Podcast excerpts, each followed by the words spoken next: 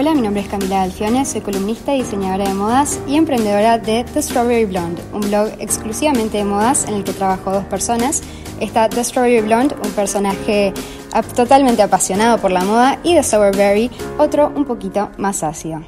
Hoy tengo el privilegio de estar con una invitada muy especial, Eva Hughes. Ella es fundadora de Adira Consulting, una empresa asesora de marcas, es conferencista, se dedica a inspirar audiencias en temas como el liderazgo y el empoderamiento y sigue un destacado podcast semanal llamado Eva Talks, del que vamos a estar hablando. Además, Eva es una leyenda en el mundo de la moda. Trabajó como editora en jefe de Vogue México y Latinoamérica del 2002 al 2012 y luego por cinco años más como CEO de Condé Nast. Muchos también la conocen como la mujer que puso de moda Latinoamérica. Muy bienvenida, Eva. Camila, esta es una presentación verdaderamente maravillosa. Muchísimas gracias. Me, me da como mucha emoción escuchar tus palabras eh, porque no me considero una leyenda eh, y creo que Latinoamérica se puso sola de moda y yo nada más aporté pues un pequeño granito, pero mil gracias por invitarme a ser parte de tu podcast. Muchas gracias a ti por aceptar la propuesta. Eh, bueno, Eva vino a Uruguay a dar una conferencia al evento American Business Forum en su cuarta edición y de la cual les voy a estar contando en mi próximo post. Pero hoy vamos a estar hablando con Eva acerca de otros temas, como la zona de confort, sus desafíos y, y el lujo. ¿Preparada? Creo. bueno, en el 2017 decidiste cambiar absolutamente de rumbo, abandonar tu puesto como CEO y emprender por tu cuenta. ¿Qué te impulsó a abandonar la zona de confort? Bueno, eh, fueron varios motivos. El primero creo que tienes que saber cuándo tu, tu rol ha terminado. Y aunque es difícil reconocerlo, mi, mi mi paso por la editorial había terminado, es decir, lo que yo podía aportar en ese momento ya se había concluido, lo que yo podía hacer ya lo había hecho. Dicen que hay que saber dejar lo que uno más quiere. Sí, es verdad. Y yo creo que es una decisión muy complicada. También se unió a una situación personal porque mi hermana tuvo cáncer, mi madre tuvo una metástasis fulminante, falleció y fue un proceso muy difícil eh, unido a, a todo un cambio y transformativo de la industria editorial. Y creo que era el momento de. Yo estaba viendo en México en aquel momento y creo que era el momento indicado para poder regresar a mis raíces, poder revisar qué es lo que quería hacer con mi vida, mm. em, buscar nuevas oportunidades, retarme a mí misma, efectivamente salir de mi zona de confort. Eh, pero fue provocada por otros temas eh, mm. que se unieron como la tormenta perfecta. Y no es fácil, pero a veces es necesario hacerlo y por eso hablo mucho de esa zona de confort porque la gente siempre piensa que, ah, tú no tienes miedo, ah, tú lo tienes todo cubierto, para ti es todo fácil. Sí, hay cosas que para mí son muy fáciles por la trayectoria que he tenido, pero al mismo tiempo todo lo que hago está mirado bajo una lupa porque la gente tiene mm. grandes expectativas de mí y eso es una gran responsabilidad. Mm. Y a nivel eh, de emprendimiento, más allá de toda la situación, em, cuando decidiste cambiar eh, de lo que estabas haciendo, ¿en búsqueda de qué sentís que saliste? Eh, de nada. Es decir, te, digo sinceramente, yo estaba verdaderamente agotada, había estado viviendo esa situación. Además tenía mi familia lejos, yo estaba en México, mi familia en Miami. Y te puedes imaginar, yo estuve siempre con mi familia presente. Eh, es un desgaste emocional muy fuerte. Y creo que al final no piensas las cosas, las cosas se van dando, ya era tiempo de, retirarme, había logrado, como te decía, todos los objetivos. Es que a veces las cosas no se dan como, como se preguntan, las cosas se dan de otra manera. Entonces eh, pensé muy bien en, me voy a buscar un trabajo que hubiera sido lo más fácil y decidí hacer algo que no había hecho, que es ser un entrepreneur, que es buscar hacer algo por mí, por mí misma, eh, poner en práctica todo lo aprendido pero también es quedarme abierta a lo que la vida me deparara. Si mañana me viene una oferta de trabajo y me parece algo espectacular, la voy a tomar. Entonces, nada más quería tener un balance mejor de vida personal y profesional. Eh, como os dije antes en el escenario, tenía un brazo con un músculo mm. y el otro más debilitado y yo quería que mis dos brazos estuvieran igual de fuertes, mi vida personal, mi vida profesional, un balance. Y es lo que he trabajado construyendo mi propia empresa. Y ya cuando estabas, eh, cuando decidiste dejar em, tu puesto en Condenast, ¿ya tenías, eh, tenías en mente la idea de ser emprendedora? Sí, no, bueno, a ver, la decisión viene por otros motivos. Y luego es, ok, me voy. Y luego tienes que determinar y qué voy a hacer ahora. Entonces, yo eso fue un proceso de, seis meses, es decir, a mí la empresa me abrió un puesto de trabajo en Miami para que me quedara con la compañía, eh, se portaron de maravilla conmigo, eh, fui una persona muy afortunada, pero al final tienes que eh, pues e, evaluar muy bien y tener un plan de acción, no puedes irte de un sitio de un día para otro y no tener un plan de acción y yo tenía todo muy bien hecho y dejé la compañía en muy buenos términos y un plan de transición pues muy bien organizado. Claro, y tú siempre eh, haces mucho énfasis en esto de cambiar y salir de, la zona de confort. ¿Y cuál crees que es, eh, así como un consejo, la, importancia de salir de esta zona de, confort y de obligarnos a hacerlo? Creo que no aprendes quedándote en el mismo sitio. Creo que cuando encuentras un sitio donde estás eh, te sientes cómodo, aunque tengas dificultades, eh, te sientes valorizado. Mm. Es muy difícil dejar ese sentimiento de seguridad, eh, donde te respalda algo importante. Y cuando sales de tu zona de confort es como si te quedas solo en la selva eh, y no te han dado nada para defenderte, ni te dicen cómo cocinar, ni que vas, un poco como Survivor, sobreviviente, supongo que es la traducción. Y entonces eso, eso es complicado, no es para todo el mundo. Claro. Eh, pero creo que es importante porque creces, porque evolucionas, porque te pones a prueba contigo mismo, porque ya no puedes esconder detrás de un corporativo, si no eres tú, contra ti. Claro, total. Y eh, bueno, Eva, tanto en sus conferencias como en Adira Consulting, em, en una de sus metas en ambas, en sus, en sus conferencias, tanto como en Adira Consulting, es inspirar. Y mi pregunta es, ¿qué se requiere para inspirar a una audiencia? Bueno, cuando digo de inspirar, eh, quiero decirte que en ningún momento creo que yo puedo inspirar a las personas, es decir, mi historia inspira. Pero sería muy arrogante de mi parte decir que yo inspiro a, las personas. Al contrario, las personas me inspiran a mí. Yo lo que quiero es, viste, como mi carrera evolucionó desde muy joven, yo lo que quiero es poder compartir con las nuevas generaciones sobre todo mis experiencias para que no las repitan, para que tengan una perspectiva. Yo cuando estaba en ese crecimiento laboral yo pensaba que todo el mundo tenía todo eh, bien y todo el mundo sabía lo que tenía que hacer y pensaba, me sentía muy sola, muy aislada y creo que quiero compartir todas estas experiencias para que no se sientan fuera de lugar, para que no se sientan que, que ellas están haciendo algo mal o ellos. Eh, quiero compartir esos sentimientos, más que inspirar. Claro. Em, bueno, eh, bautizaste tu empresa consultora Adira Consulting.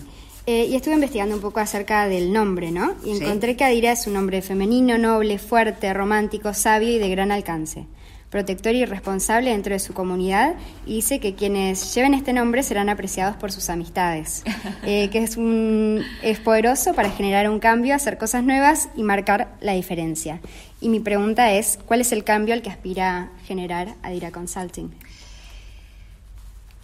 Yo creo que más que un cambio, eh, lo que Adira Consulting quieren es tomar, lo que puedo hacer es tomar el, poder que transmite mi nombre. Eh, para poder ayudar a construir y a cumplir los objetivos de startups, de compañías que necesitan conectarse de la forma correcta, hacer las estrategias de manera adecuada. Y esa aportación es súper valiosa. Tú tienes que trabajar con quien te necesita, con quien puedes generar un cambio contundente mm. y aportar ante todo. Y eso ha sido una gran satisfacción. Pero sí, todo eso es Adira Consulting. ¿En qué se diferencia Adira Consulting como marca? Bueno, lleva un año, es decir, em, es todo muy prematuro. Pregúntame en cinco años. Bien. Tenemos una cita. Bárbaro. Te comento a ver qué, ha evolucionado Adira Consulting. ¿En qué te gustaría posicionarla? Fíjate que todavía no es muy prematuro. yo, yo por ahora quiero nada más ver lo que la vida me trae, las cosas orgánicas que suceden. Me vino un tema de educación naturalmente. Eh, y yo quiero hacer cosas y trabajar con gente que me gusta, que con la que tengo una química, con la que puedo aportar algo, que son buenas personas, que... Es decir, hay, tantas valorizaciones que son tan importantes en estos momentos de mi vida. Em, bueno, para nuestra cita en cinco años, ¿En, cinco años? ¿en cómo visualizas a Adira Consulting. No, yo quiero que la vida me sorprenda. Bien, perfecto. Y no quiero planear absolutamente nada. Bien. Voy a trabajar, A sigo la construyendo, lleve. que mm, los clientes que van llegando orgánicamente, otros que yo voy buscando, pero verdaderamente yo quiero que la vida me sorprenda porque si algo he aprendido es que no debes de luchar contra lo que está puesto para ti. Claro. Entonces ahora yo vivo más como embrace it. Abra- abrazo Divino. lo que viene, para bien y para mal. Es una buena actitud ante la vida, ¿no? La vida a veces Espero. nos manda cosas buenas. Em, en tu sitio web explica con mucha claridad quién eres y a qué te dedicas. Y en la misma podemos leer experta en negocios de moda con conocimientos en tendencias y segmentos de estilo de vida y lujo. Eh, esta pregunta puede ser un poquito trillada, pero eh, dentro de los expertos que tratan el tema, cada uno tiene siempre una definición muy interesante y, enriquecedora. Y la pregunta es, ¿qué es el lujo para ti hoy? Todo. El lujo es el tiempo. El lujo es tener un balance de vida profesional y personal. El lujo es poder decidir que a las 2 de la tarde quieres dar una vuelta para ver las palmeras de mi bonito Miami. El lujo es poder tener el tiempo, y fíjate que lo he mencionado ya dos veces, para poder conocer a diferentes personas. El lujo es el tiempo que te dedicas a ti mismo. El lujo es la oportunidad de construir proyectos que dejen un legado. El lujo no es frivolidad. El lujo es un sueño. Totalmente de acuerdo. Eh, let's talk about Eva Talks. Eva eh, tiene un podcast semanal que se llama Eva Talks y en el mismo trata cinco temas diferentes eh, según eh, para el día de la semana que toque el, el podcast. Ajá. Y tengo una breve pregunta acerca de cada uno de los temas. Los lunes son de arte. ¿Qué significa el arte para ti? Todo, todo lo que sea el arte de fotografía, el arte de periodismo, el arte de cocinar, el arte, hay arte en todo lo que tú haces en tu vida. Mm, Totalmente. Eh, bueno, los martes son de educación. Eh, ¿Cuál sería el mejor consejo educativo que le podrías dar a padres o a mm, instituciones dedicadas a la enseñanza? Es una pregunta complicada. Es decir, eh, yo creo que el, que el consejo es más bien a las personas que tienen que saber que la preparación es fundamental. Entonces, prepárate, investiga. Y la, la educación es que la educación no es sobre instituciones. La educación está a la vuelta de la esquina. Está en lo que aprendemos todos los días. Totalmente. Eh, los miércoles son de moda, mis preferidos. Eh, ¿Cómo ves la moda latinoamericana hoy con respecto a hace 20 años? Espectacular el crecimiento que ha tenido, el desarrollo, la, la creatividad, el talento. Está, está viviendo un muy buen momento y creo que de aquí eh, el- el- es, es el infinito lo que queda. Es, es- es increíble. Eh, Me alegra tanto, me da una gran ilusión y estoy muy contenta de ver, sobre todo a personas que sé que han trabajado por muchísimos años, que han sacrificado demasiadas cosas, eh, poder empezar a tener eh, el éxito que tanto se merecían.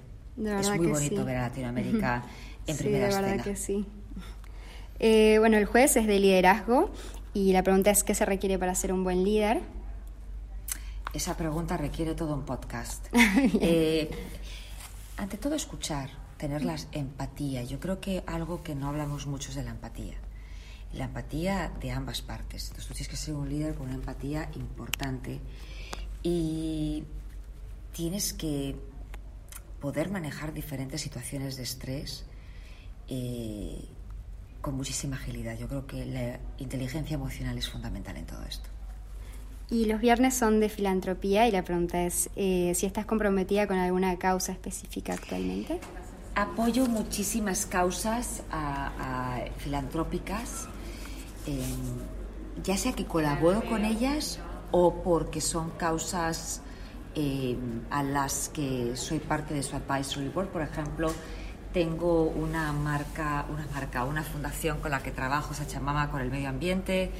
eh, soy parte de su advisory board pero apoyo a muchísimas fundaciones, estoy muy cercana con ellas y, y creo que se pueden generar eh, cosas importantes. Bien. Eh, Las necesidades son inmensas.